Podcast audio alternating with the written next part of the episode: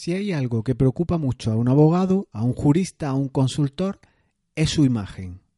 De hecho, se percibe este tema estético hasta en los propios juzgados, en los colegios profesionales, en los propios despachos. En mi apreciación, todas guapas y todos guapos.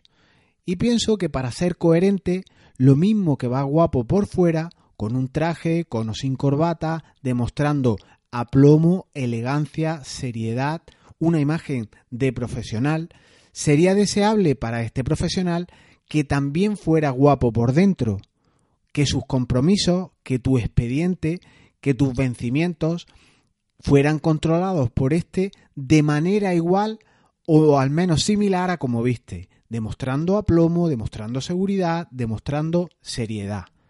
Así que cuando uno deja en manos de un profesional un asunto jurídico, una demanda, una separación, un accidente grave, alguna inspección de Hacienda, en definitiva, algún asunto que encomendamos a este profesional, a mí me preocupa sobre todo que esté guapo por dentro, que tenga la cabeza fría, templada, que tenga experiencia y cuestiones mucho más importantes que el aspecto físico o el aspecto elegante que puede eh, transmitir con una determinada ropa.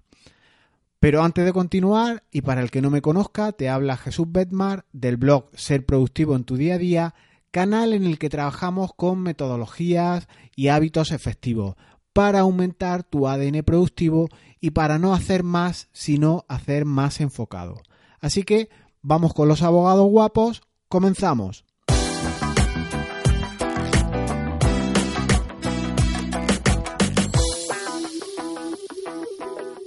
Si hay un trabajo de los que yo pienso, eh, y te hablo desde la experiencia, en los que te quedas sin vida personal, sin vida familiar, es un despacho de abogados.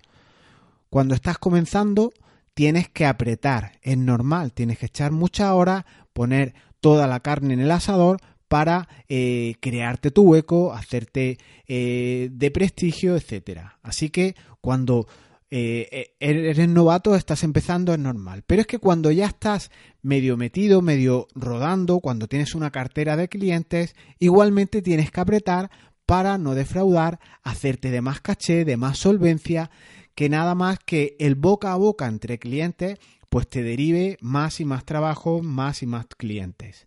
Pero es que cuando ya estás encumbrado, cuando ya tienes cierto prestigio, cierto éxito, pues sigue lo mismo no puedes fallar a tanta gente, ya cuentas con asociados en tu despacho, con personal a tu cargo y debes echar más y más horas. Pero vamos a ir un poco más allá de este trabajo que no parará nunca en los profesionales del derecho.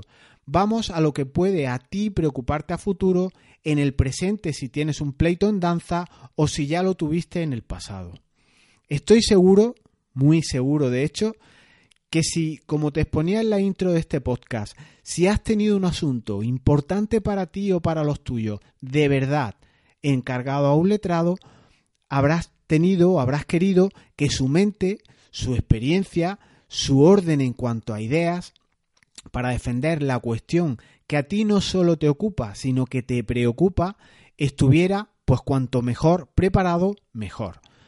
Las personas solemos trabajar en piloto automático, ya lo he dicho muchas veces en, este, en estos audios, y generalmente la persona que está vestida correctamente, siguiendo patrones que podríamos llamar, clásicos, pues nos inspira cierta confianza.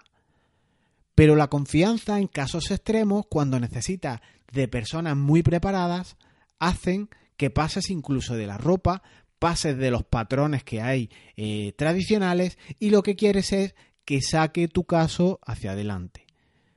Por lo que, en aras de priorizar, lo importante en un orden de cosas, de ideas en relación con esa persona, es su seguridad y su preparación por dentro.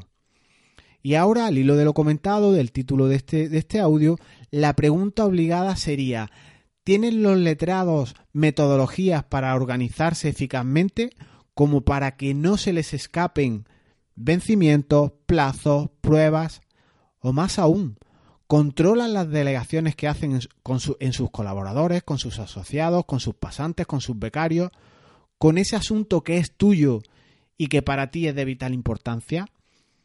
Porque no nos engañemos cuando vamos a un despacho profesional, salvo contadas excepciones, te puede recibir determinado letrado de ese despacho al que tú has querido contratar, pero luego el trabajo de, espaldas a ti, de, en, la, en la interioridad del despacho, luego ese trabajar o ese desarrollo o ese desempeño ya igual no lo hace ese titular. Así que, al hilo de todo esto, podríamos plantear, ¿puede un despacho de abogados usar una metodología como GTD, de la que venimos hablando en estos episodios? Pues ya lo comentamos en cierta manera con GTD para los funcionarios. Si en las administraciones, que es un entorno atípico de organización, si puede ser usado eh, en cuanto a métodos efectivos, a métodos productivos, GTD por los funcionarios. En un despacho profesional se pueden usar metodologías productivas como puede ser esta GTD. Pues partamos de un principio básico. GTD, como la traducción del propio libro que, defiende David Allen, eh, significa organízate con eficacia en esa traducción del inglés al español. Y utiliza el término organízate, ese reflexivo, por lo que es eminentemente personal. Está desarrollado, está eh, confeccionado, perfeccionado para organizarse a título individual. Y puedes estar pensando, joder, qué pena, porque para una organización sería ideal. Pero es que en los despachos, las empresas no son entes difusos, etéreos o son máquinas que funcionan automáticamente. En los, despachos, en todas las firmas, trabajan, los dirigen, los apoyan personas. Por lo que es importantísimo que esas personas, los que trabajen en esas entidades, en esos despachos, cuenten con metodologías productivas. Así, luego en empresas de éxito pasa lo que pasa.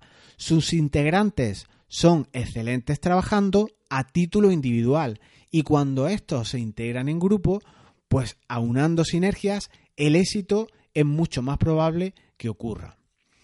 En conclusión, GTD para abogados es posible. Lo aplicarás a tu capa personal, a título individual, y así te conviertes en una persona mucho más organizada, controlas más tus citas, tus delegaciones, tus demandas, tus pruebas, tus salidas de despacho, y todo esto se transmite en ventajas. Es seguridad para tu bufete, seguridad para tu empresa y resultados excelentes para el cliente. Por eso utilizo esta metáfora, esta eh, idea que llama mucho la atención en relación con el abogado. Guapo por fuera, pero más guapo aún por dentro, en el sentido de seguridad, de aplomo, de tranquilidad, de control de todos los asuntos que lleva entre manos. Y como no, el tuyo que es el que a ti te ocupa y preocupa. Que cuando camines por los juzgados, por la calle, cuando visites a clientes, lleves tu mundo exterior y el interior bajo control. Y yo creo que esto merece mucho la pena. En un despacho de abogados, nada más entras por la puerta, el titular, el, algún asociado, se produce un aluvión de impactos que yo no he visto en ningún otro sector. Reciben interrupciones constantes, tienen reuniones una tras otra, tienen sitios a los que acudir, visitas que realizar. Puede ser incluso agotador, desde la primera hora de la mañana. Recuerdo en el tiempo en el que yo estuve trabajando en uno de ellos, el titular del despacho, nada más entrar por la puerta, era asaltado por sistema cada día de la semana por la secretaria y por el contable. Y ambos le daban relaciones de llamada, relaciones de pendiente, visitas a realizar, juicios señalados, cliente que venía dentro de 15 minutos. Era auténticamente estresante. Sin contar con una metodología que te permita tomar las mejores decisiones de manera efectiva, eh, solo teniendo un método que albergue todas las cuestiones de tu vida, pero no solo las áreas profesionales de las que eres responsable, que en un despacho pueden ser asuntos penales, civiles, tributarios, sociedades, pero también en lo familiar, también en esos sectores que quedan al margen de un despacho. Solo así, teniendo ese control, teniendo registradas todos esos impactos, todas esas visitas, todas esas eh, situaciones que ocupan tu día, solo así, como digo, sacándolo todo de tu cabeza y llevándolo en tu bolsillo, en tu ordenador, sacándolo de, de, lo que es un área de preocupación que tú puedes tener personal, estarás bien por dentro. Sacas esas cuestiones y así puedes dedicarte a lo que tú eres bueno, a producir resultados, a defender a un cliente o a, llevar pleitos, que es el área eh, de excelencia en la que un letrado debe moverse. Sin método para conseguir estas cuestiones tendrás sensación de desgobierno, de que es el día el que te dirige a ti, de que siempre estás metido a bombero apagando fuego y como un mono loco que no para en ninguna rama, que está constantemente estresado y en una situación poco deseable para un profesional que lo que tiene que hacer es eh, temas muy jurídicos, temas muy argumentales, temas muy decididos y muy pensados. Así que esta era mi reflexión, este es el audio en el que los abogados guapos por dentro y guapos por fuera se refiere a ese control, a ese saber tener un método que te permita pues siempre adelantarte a eventos, no perder citas y a preparar todos tus asuntos con una excelencia y una calidad para el cliente que es en definitiva quien paga por tu servicio. Lo dejamos aquí. Si te resultan interesantes contenidos como el de hoy, pues puedes seguirlos en las plataformas iBox, iTunes, YouTube y ahora también en Spotify. Recuerda igualmente que tienes en la web un curso de GTD con las aplicaciones OmniFocus para Max y con Nirvana para todas las plataformas, es multiplataforma. Así que para los abogados y abogadas, guapos y guapas, tanto por dentro como por fuera, como no, Ahora todo en la vida no es trabajo, trabajo, trabajo. Así que os dejo una lista de Spotify para relajaros. Que como digo, no todo es trabajo. Si estás escuchando esto en versión audio, pues ahí en las notas del programa os dejo la lista de reproducción de Spotify, que es un programa de música de aplicación eh, para escuchar audio, por si no lo conoces, que es muy interesante y muy recomendable. Tiene versión gratuita, obviamente, y versión de pago. Nos escuchamos pronto. Chao.